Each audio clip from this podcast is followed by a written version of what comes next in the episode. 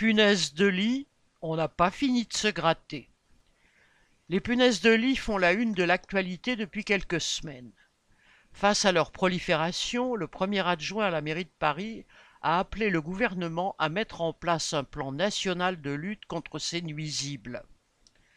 Pourtant, cela fait des années que le problème est connu et signalé comme très sérieux. Et comme toujours, lorsqu'il s'agit de problèmes de santé publique, l'État n'intervient que dans l'urgence. Alors qu'en 2017 on recensait 200 000 interventions pour traiter le problème, en 2022 on dépassait le million. L'Agence nationale de sécurité sanitaire, l'ANSES, estime que 11% des ménages français ont été infestés pendant cette même période. Cette contamination met en lumière toutes les tares de la société capitaliste. Pour commencer, il faut de l'argent pour traiter les endroits infestés. 866 euros en moyenne par intervention. De nombreuses familles ne peuvent donc pas traiter le problème.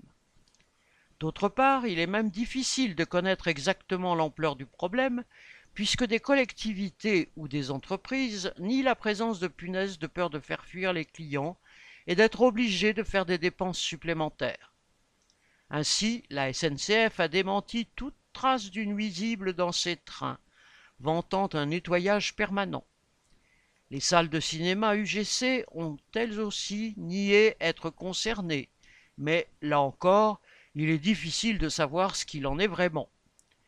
Le gouvernement n'est pas avare de conseils, mais il ne prévoit rien pour financer les interventions, ni pour contraindre les bailleurs qui rechignent à les effectuer.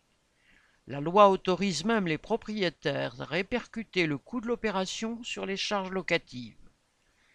Les punaises peuvent se réjouir, elles ont des alliés au plus haut niveau. Camille Paglieri